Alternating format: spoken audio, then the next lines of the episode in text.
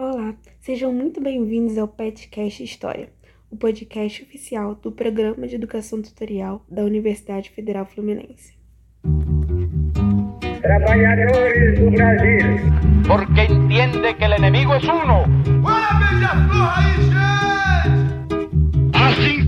sendo, declaro Todas as fronteiras da Alemanha Oriental estão abertas. Vai todo mundo perder. Isso é uma mentira, é uma pantomima, uma patuscada. Oi, gente, eu sou a Geisa e eu tô aqui com a minha amiga Nath. E hoje a gente está aqui para apresentar o nosso tradicional episódio de monografia, e que também é o nosso último episódio do ano. E a gente está aqui com um convidado extremamente especial, o nosso formando Caio. E, gente, ele é simplesmente o nosso membro fundador do Pet História UF. Quando ele chegou aqui era tudo mato, então a gente está muito feliz de fazer esse episódio com o Caio. Caio, amigo, aparece aí, por favor. É, obrigado, o prazer é meu. Feliz demais de estar finalmente terminando a, a faculdade e poder contribuir aqui com o podcast, um projeto que a gente tocou já há muito tempo. E é isso, ansioso para a nossa conversa. Oi, gente, eu sou a Nath. É muito legal estar aqui com vocês gravando esse episódio. É, é o primeiro episódio de monografia que eu gravo também. É, e é um episódio tão tradicional no PET, então bem legal estar aqui com vocês. É, falando um pouco sobre o tema, é, para começar a tratar da sua monografia, Caio, nós queríamos que você explicasse um pouco é, sobre a escolha desse tema, por que tratar é, da luta de libertação angolana, qual o significado né, do apoio da Argélia nesse contexto. É, e vendo a temática do seu trabalho, a gente queria saber também como foi a sua aproximação com a história da África ao longo da sua graduação. Claro, cara, acho que eh, 90% das pessoas da- que decidem o tema tem muito a ver com uma relação com algum professor, né? Alguma matéria na faculdade que te agrada e que você tem uma boa experiência. Comigo não foi muito diferente isso, não. Eu fiz História da África 2 lá em 2019 ainda, com Marcelo Bittencourt. E a partir desse momento comecei a me interessar muito pelo tema, das lutas de libertação especificamente, né? E passei a fazer várias matérias com ele, até que um dia em 2021, acho. Ele estava dando uma aula, é, dando uma aula no curso de História da África 2, e eu fui fazer de ouvinte, assim, ele tava, eu tava lá embaixo, ele passou, ah, hoje eu vou passar um filme, se estiverem de bobeira, vamos lá assistir, que é um filmaço.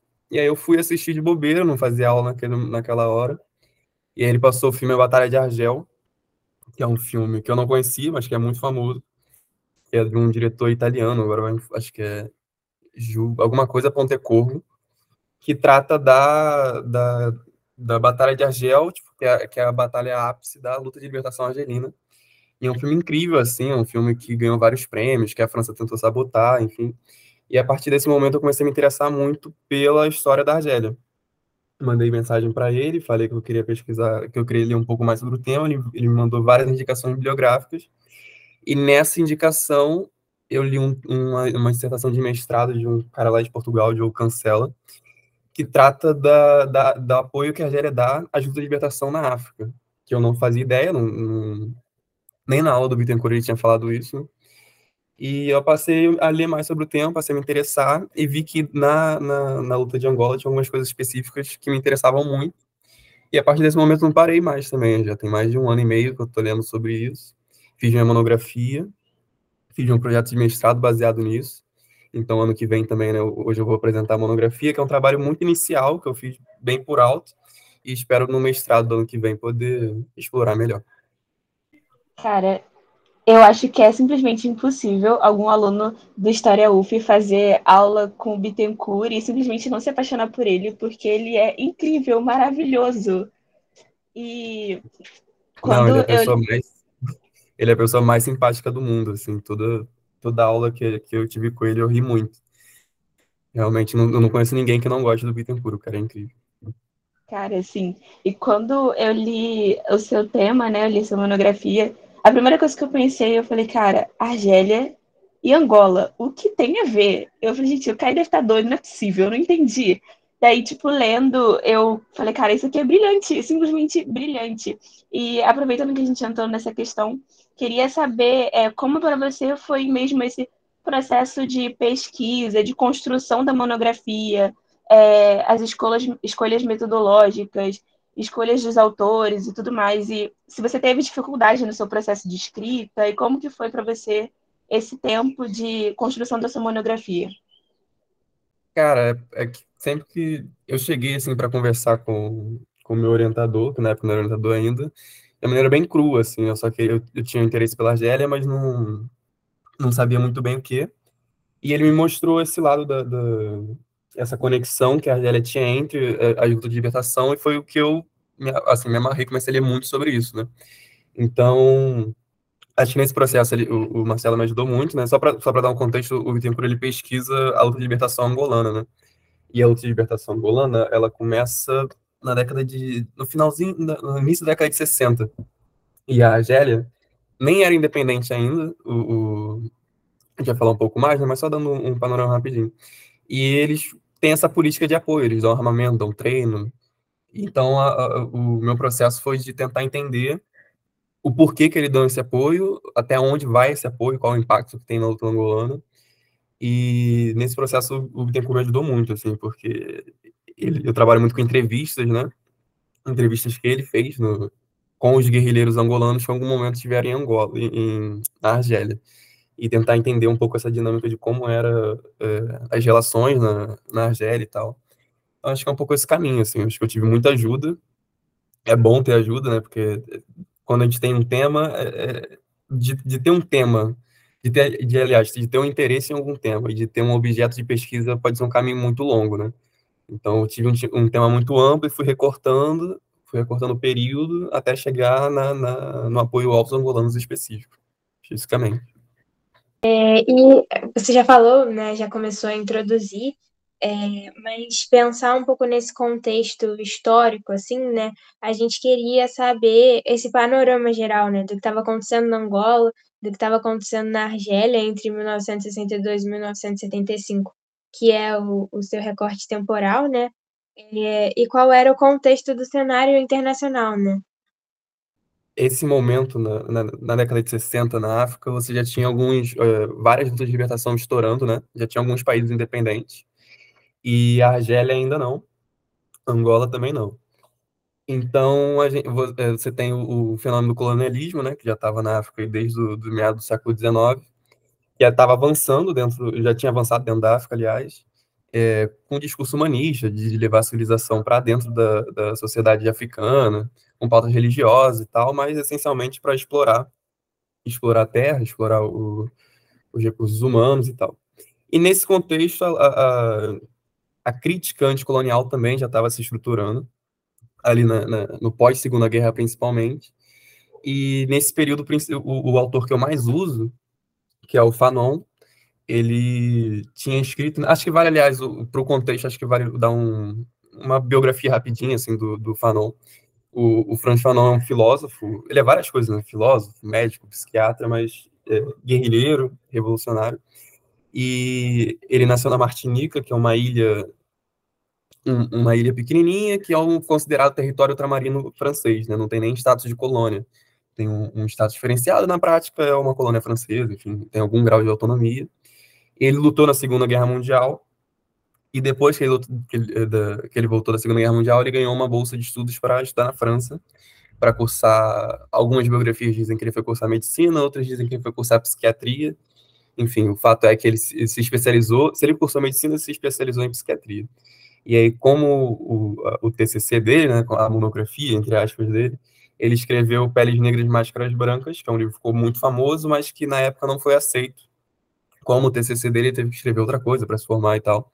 E depois ele publica o, esse livro, é, é, um sucesso na França, um sucesso assim no terceiro mundo do, como um todo, né?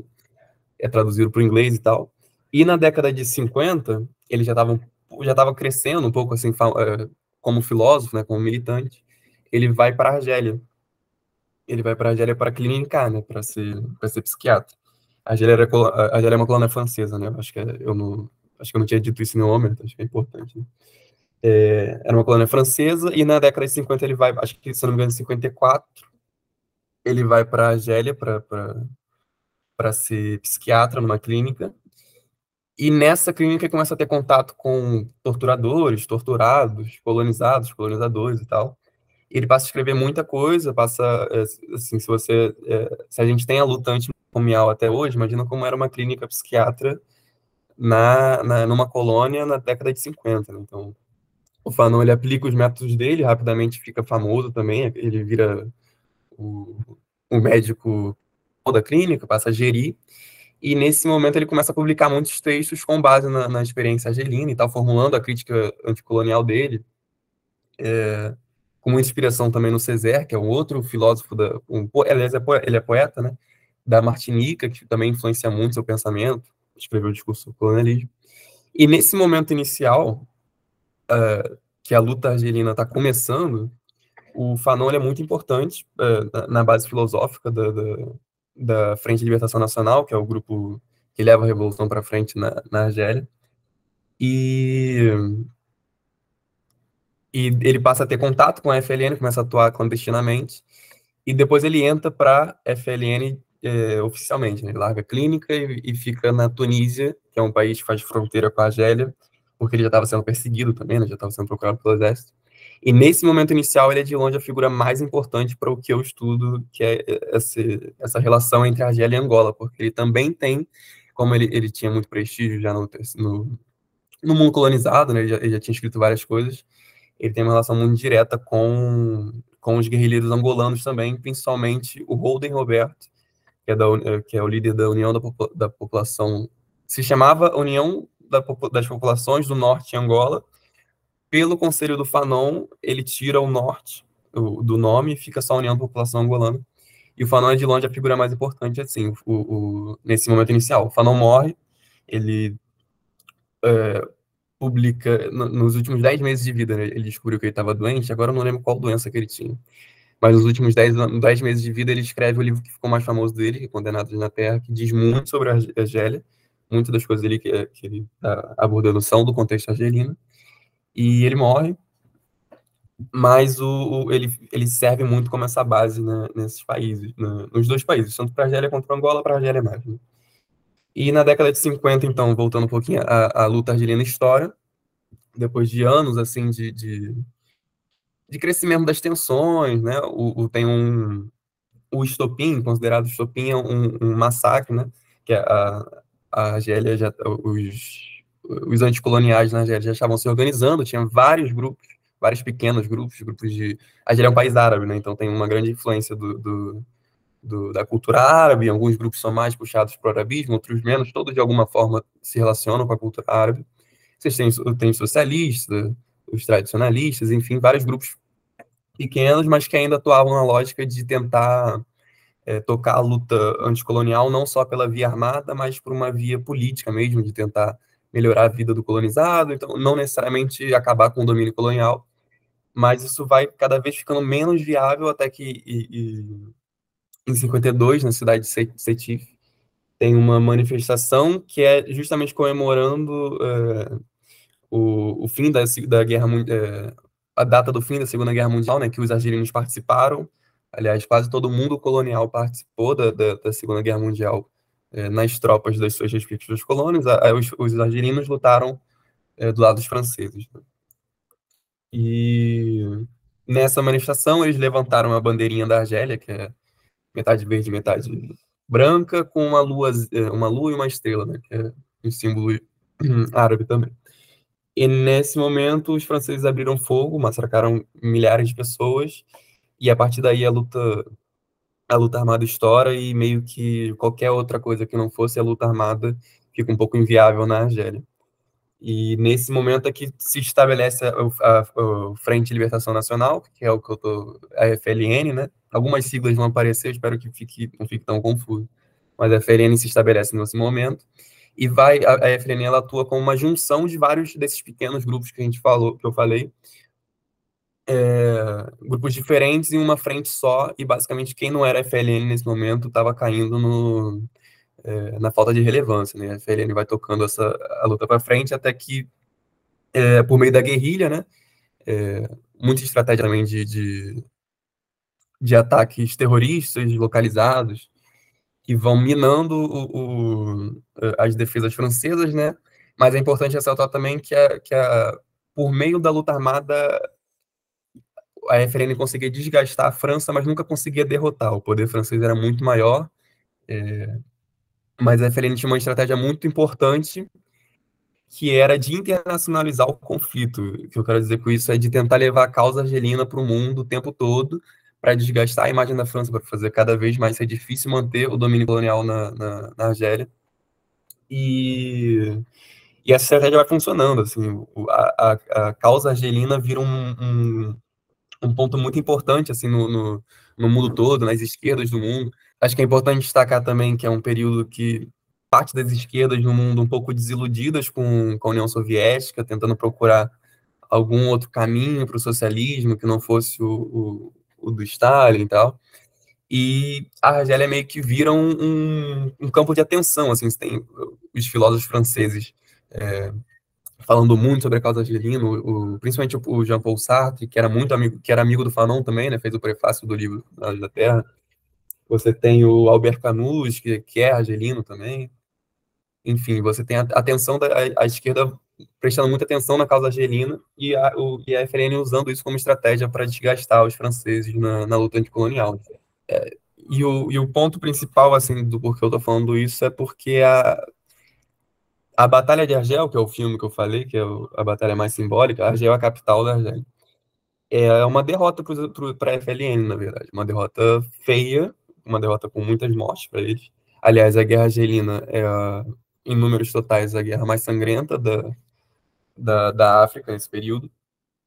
Mas é, um, é uma derrota para a FLN que custou muito caro para os franceses, e a partir daí vai ficando cada vez mais insustentável, até que começam as, as rodadas de negociação com, com o governo francês, na cidade de Evian, que é onde tem os acordos, e nesse momento do acordo, a FLN já tinha mudado bastante da, da, da FLN para o início da, da guerra, já era uma FLN um pouco mais moderada, já negociando bem mais com, com o colonialismo francês, e os acordos são.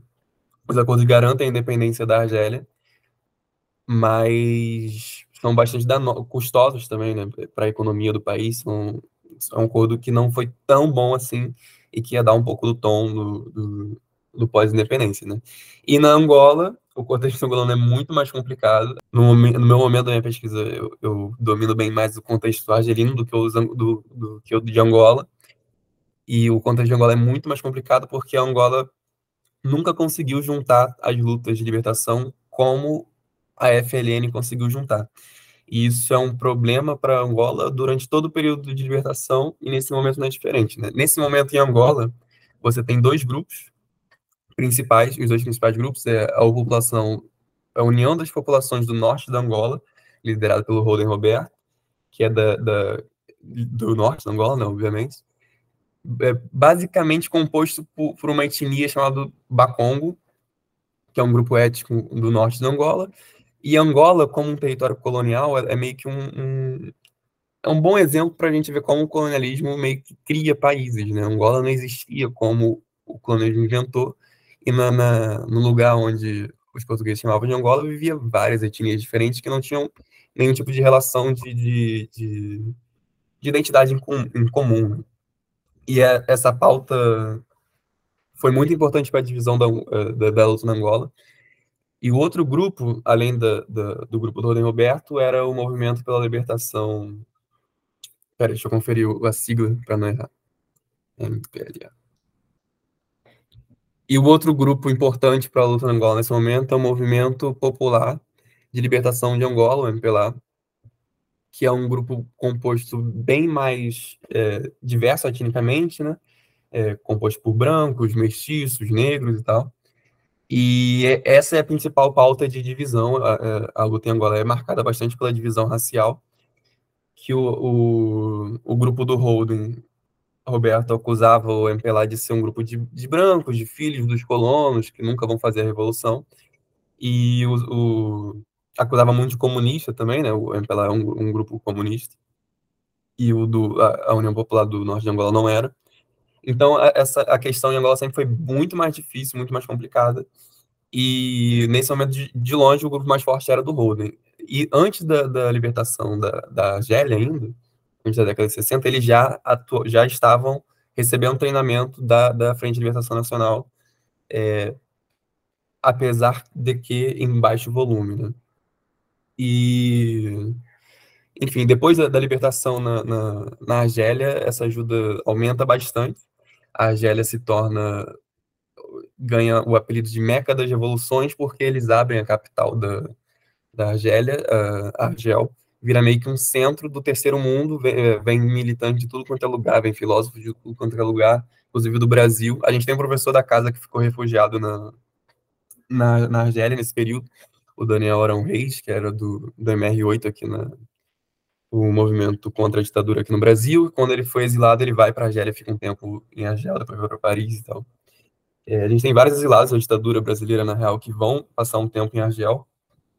E o, o MPLA e a, e a o, eita, União, Popular, União das Populações do Norte de Angola, que agora vai se chamar a Frente Nacional de Libertação de Angola, vai atuar dentro da, da, da capital Argel e vai ganhar muito, vai ganhar um apoio financeiro, um apoio é, de arma, treinamento bem maior da Argélia nesse período. E é nesse momento que, que, a, minha pesquisa se foca um pouco mais, porque é o período de, de ajuda mais intensa, assim, um período que logo após a independência, você tem o Ahmed Ben Bella, que é o primeiro presidente da, é, da Argélia, que, tem, que dá um foco muito grande na questão das relações é, exteriores, que é o objeto da minha pesquisa, né?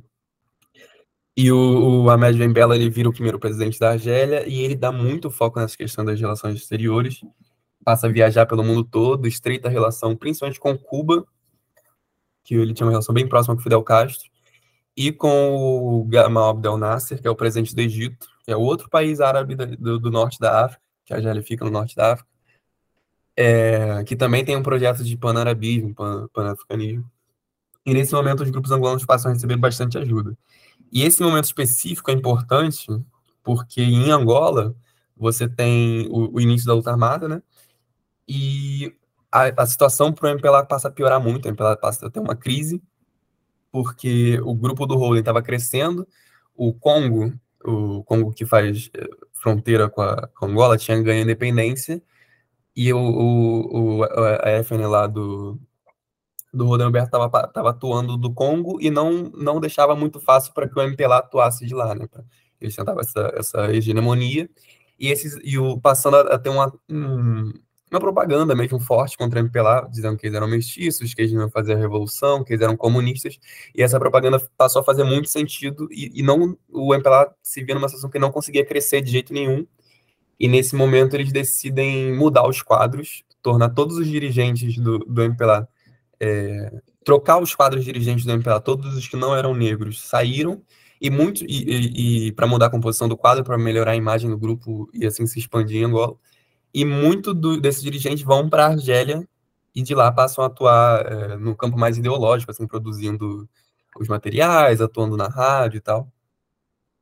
E nesse momento, um dos poucos países da África que continua dando apoio e reconhecendo o MPLA é justamente a Argélia, que o Bembela tinha uma boa relação, apesar de que eles ainda preferiam o grupo do Holder, né? porque eles acreditam, o Fanon, aliás, acreditava ele repetia isso e o Bembela, quando é presidente, repete a mesma frase, que é o, o, o, grupo do Holden é que vai fazer a revolução de verdade, eles, eles que estão eles que estão no campo, estão atuando de verdade, o grupo da MPLA é, são garotos da cidade tal. Porque o MPLA estava basicamente concentrado em Luanda e, a, e o FNLA tinha mais abertura no, na Angola como um todo. E, nesse, e acho que esse é o contexto, assim, do, do um contexto geral, é, demorado, acho que eu falei bastante, do momento principal do apoio, né? Acho que é, que é um pouco isso. Então, já que você comentou bastante sobre é, os antecedentes, né, sobre o contexto histórico, fala um pouco para gente sobre a sua análise na monografia, né? Sobre o seu objeto mesmo de pesquisa, sobre seus objetivos. É, o meu o, o, grande objetivo da minha pesquisa era entender o porquê do apoio e quão longe vai esse apoio, né? É, de toda a literatura assim que tem da, da Argélia no Brasil, que não é muito, geralmente a, a, a análise principal do porquê do apoio gira em torno de, de, de que na Argélia existiria uma espécie de, de isso está presente no Fanon também, que, de que um o nacionalismo argelino era pautado essencialmente pelo anticolonialismo. Isso era muito forte e que no, no momento da libertação isso meio que se expandiu para os outros países, né? Agora a Argélia que está independente vai ajudar os outros países a ficarem independentes também, porque o povo argelino tem esse sentimento é, antinacionalista, antinacionalista não, anticolonial. E essa é uma análise que surge na ciência política ainda na década de 70, ou seja, estava rolando meio que os acontecimentos. E eu acho, eu acho, eu sempre achei um pouco questionável essa noção. Então eu tentei entender se, se na literatura em inglês, em, em outras línguas, existia uma outra explicação para isso. Porque qual é o problema na, na minha visão aqui? Isso, é, dizer que o povo argelino tem um anticolonialismo presente no, no, seu nacionalismo é um pouco ignorar que em algum momento as decisões do povo argelino já nem fazia mais tanta diferença. Assim, a FLN centralizou muito o processo de luta de libertação e no final da luta já era meio que um movimento, já não era exatamente um movimento de massa propriamente dito. Assim, a, a opinião da massa já não tinha mais tanta importância e eu, eu sempre achei questionável de que o, o, o sentimento do povo argelino passaria a tocar as políticas argelinas, né? Sendo que a FLN já tinha centralizado muito, o Bembela já tinha centralizado muito. Então eu fui vendo e basicamente na, na, na, década de 80, 90, essa, essa dinâmica passou a ser tratada de outra forma, né? Que de em vez de ser uma questão de sentimento do anticolonialismo, passou a ser vista como uma questão de economia política, de que é, a Argélia tinha uma, um, um projeto ambicioso de liderança no bloco africano e que usava a política externa e o apoio aos movimentos de libertação angolano para ganhar prestígio e ganhar liderança nesse bloco que estava surgindo, no bloco econômico, porque é, é realmente difícil para um país é, que era colonizado conseguir se estabelecer, sendo que todos os outros países em volta ainda são colônias e ter relações econômicas seria diferente, difícil e tal. E nessa análise, é, ela, ela é quase que o oposto, né? Se, se em uma estava o anticolonialismo presente de alguma forma, nessa o anticolonialismo não tem lugar algum. E apesar de eu gostar um pouco mais dessa, eu ainda acho que tem um problema, porque em algum nível a solidariedade anticolonial de fato tem algum peso, porque muitas das ações não são bons, não são boas é, politicamente nem economicamente, porque é mais fácil para um país é, colonizado que era colonizado ter boas relações com a metrópole e tal. Aliás, o apoio financeiro da França era o maior era uma relação comercial da Argélia, e muitas das ações que a Argélia tinha meio que estremeciam essas relações. E aí, nessa pegada, tem um trabalho de um cara que é o Piero Glages, que ele trata da, da solidariedade cubana, ele trata muito da relação de Cuba da Argélia, e eu gosto mais da, da, da, do ponto de vista dele, que é o que eu sigo mais na minha monografia, que é tentar mesclar um pouco os dois, de entender que sim, é um projeto, de, é um projeto político, de disputa política, é, de formar um bloco econômico independente, de formar relações comerciais e tal, mas que, principalmente nesse momento do Bem Bela, que são, dura pouco, dura, cinco, dura três anos, ele vai, ele vai sofrer um golpe em 65, principalmente nesse momento, a solidariedade tem um papel importante também, né? Então, tentar ver um pouco mais de forma moderada e tentar ver o, o esse apoio inserido dentro de um contexto terceiro mundista, assim, de, de um momento de união dos países que, que estavam colonizados na, na, na, no século XX, estavam se descolonizando e tentando construir relações entre eles, né? E a Argélia estava tentando, de fato, almejava um, um, uma liderança desse movimento, eh, dentro desse movimento na África. Então, um pouco isso. E sobre a extensão do apoio, no, no, geral, os trabalhos que existem sobre sempre dão conta de um apoio que não foi muito relevante, né? Que o, o que a Argélia meio que prometia mais do que do que cumpria. E eu acho que parte do, da, dessa análise vem porque a maior parte das uh, maior parte não, todas as fontes que os trabalhos que analisaram essa questão us, uh, usaram era era os discursos oficiais, né? Que você tem a Organização da Unidade Africana, que é um um fórum internacional da, da, na África, que na década de 60 era muito forte, E os discursos da Argélia são muito fortes mesmo, sempre, é, sempre dizendo que ia fazer um banco de sangue, que e a África tinha que ser liberta, se não fosse, se não tivesse um é, liberto, nenhum de nós seria nessa pegada, e que nós vamos doar arma e tal, mas eles nunca conseguiam comprovar essa doação, porque as fontes deles eram basicamente essas. Eu vou tratar um pouco mais das minhas fontes né, mais para frente ainda, mas basicamente, na minha visão, eu, eu acredito que tem um apoio relevante, principalmente no início, principalmente para o MPLA, porque o, o MPLA tinha muita dificuldade de conseguir recursos e armas de, dos países, porque eles reconheciam só o, a FNLA. E a Argélia não, a Argélia sempre reconheceu os dois, apesar de incentivar que eles se juntassem. E eu acho que nesse momento da, da, da, do início da luta em Angola, a Argélia tem uma posição muito importante. Só não é mais importante, na minha visão, que o, a posição do Congo, porque era, que era um país fronteiriço, que, que dava mais arma e tal, meio que sem o Congo a luta em Angola não ia conseguir, não conseguir se envolver, mas sem as armas da Argélia, o MPLA, não, o MPLA talvez acabasse, assim, talvez, talvez não conseguisse se manter nessa luta. Então, acho que é, o meu objeto é esse e a minha análise foi essa, foi de dar conta de um apoio relevante que está inserido dentro do, do, do contexto terceiro-mundista, mas que não pode ser olhado nem só pela solidariedade assim, anticolonial, nem só pelo aspecto da economia política. Assim. Eu tentei juntar um pouco os dois, mas num esforço muito inicial ainda, porque né, é só monografia, eu, é, eu pretendo ainda tocar esse assunto no mestrado de uma forma mais, mais extensa. É, você mencionou a questão do uso da mídia para a luta anticolonial e também sobre ter se utilizado de entrevistas, dos relatórios, dos discursos oficiais é, como fonte, né? E a gente queria saber como foi para você esse processo de análise das fontes, né? Acredito que, pelo que você falou, por, pelo Bittencourt já, já tem um, é, uma trajetória se utilizando de fontes também. Acredito que o processo tenha sido mais descomplicado, né? Pode ter contado com a ajuda dele, mas assim, como que foi para você mesmo esse contato com as fontes, se teve alguma entrevista, algum relato que chamou sua atenção, que você assim, que te impactou de alguma forma e como que foi esse processo de utilização de fontes para você? É, assim, sempre que a gente vai pesquisar, principalmente quando não é sobre história do Brasil, acho que a fonte é o principal, assim, o principal problema, e é onde a gente tem que meio que basear a nossa pesquisa pela fonte que a gente acha, né? e não a nossa fonte, entendeu? Acho que é Acho que o caminho mais fácil é, é partir da fonte para ter um objeto de pesquisa e não o contrário, porque as fontes que a gente tem acesso estando no Brasil são limitadas, né? E tal, é um dos motivos que Angola entra nessa história para mim, porque é um, uma facilidade de fonte.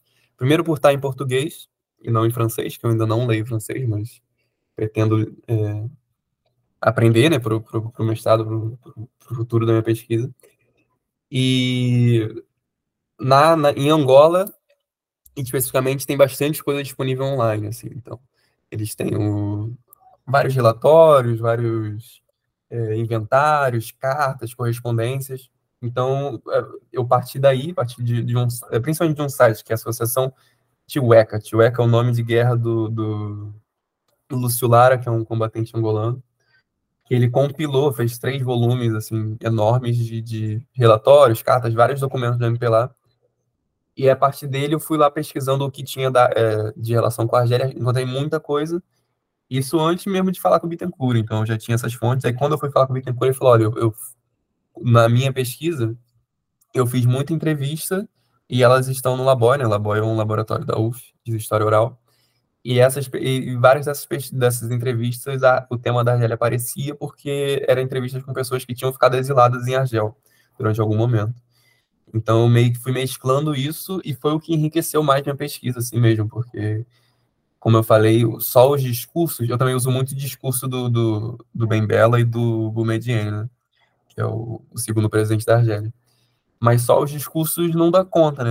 Você falar que você vai ajudar nem sempre não significa que você vai, de fato, ajudar, né? Eu estava procurando alguma materialidade que era uma lacuna, era uma lacuna que eu via no trabalho do, do de quem já tinha abordado o tema, de que era não dar conta dessa materialidade então, acho que essas entrevistas me ajudaram muito, esses relatórios me ajudaram muito. E foi nesse sentido de tentar mesclar, né? Mas sempre trabalhando com o que a gente tem disponível, né?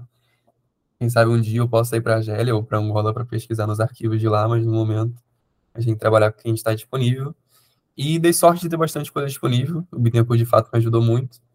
É, consegui... Tem ótimas entrevistas, assim, que, que dão conta de como era o dia a dia na Argélia, de como era essa troca, porque esse tema me interessa muito por isso, de, imaginar como era na década de 60, essa euforia é, de, de, de, de, luta de libertação, assim, de recém, de recém-liberto e encontrando personalidades do mundo todo, sabe? Na, na, na Argélia tinha, poxa, tinha, os Panteras Negras estavam lá, o, os grupos de Angola estavam lá, África do Sul, Egito, Cuba, é, os militantes brasileiros, enfim, tinha muita gente lá nesse momento, e eu, enfim, eu gosto de, de, tentar descobrir como era esse clima de euforia, assim, clima de que em algum momento era possível um mundo diferente, assim, um mundo longe do colonialismo, e naquele momento estava muito palpável, assim, e essas entrevistas me ajudaram muito para entender como era o dia a dia desses caras lá e tal.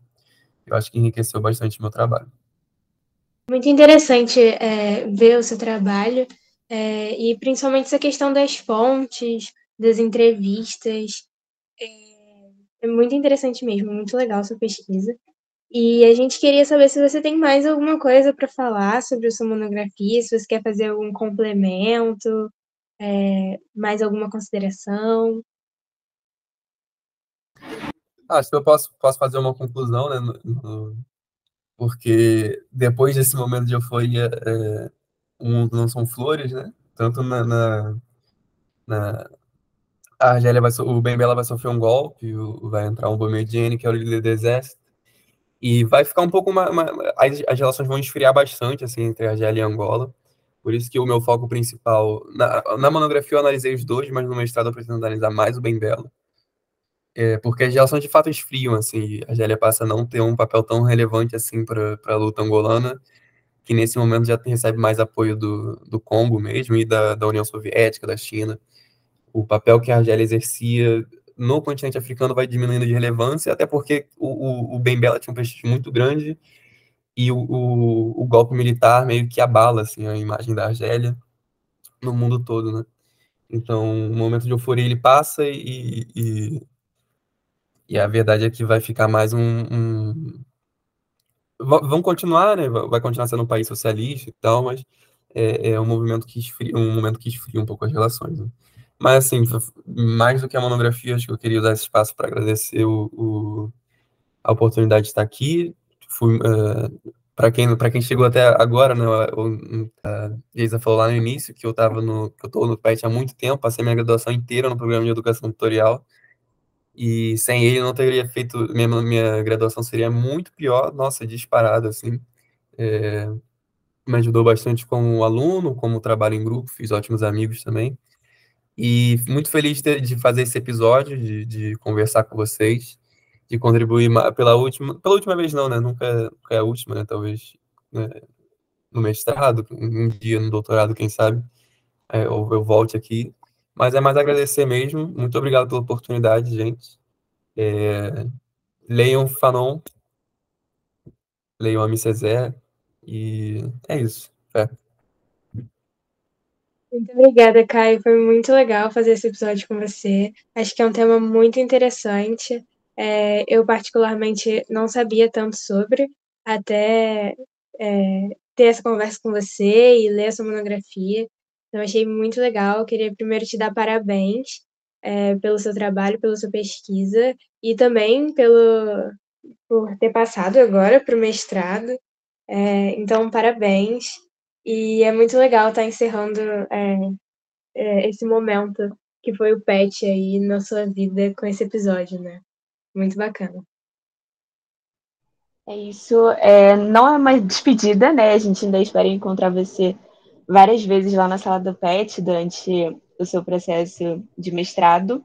E agradecer mesmo. Eu, você foi a primeira pessoa que me acolheu dentro do PET, então foi o primeiro contato assim que eu tive primeira pessoa, eu falei, cara, gostei de estar aqui, esse cara é muito legal. Então, assim, é, foi real o primeiro contato, e acredito que o primeiro contato de muitos de nós que estamos, né? Já que quando, a, quando todo mundo que está atualmente, quando a gente chegou, você já estava.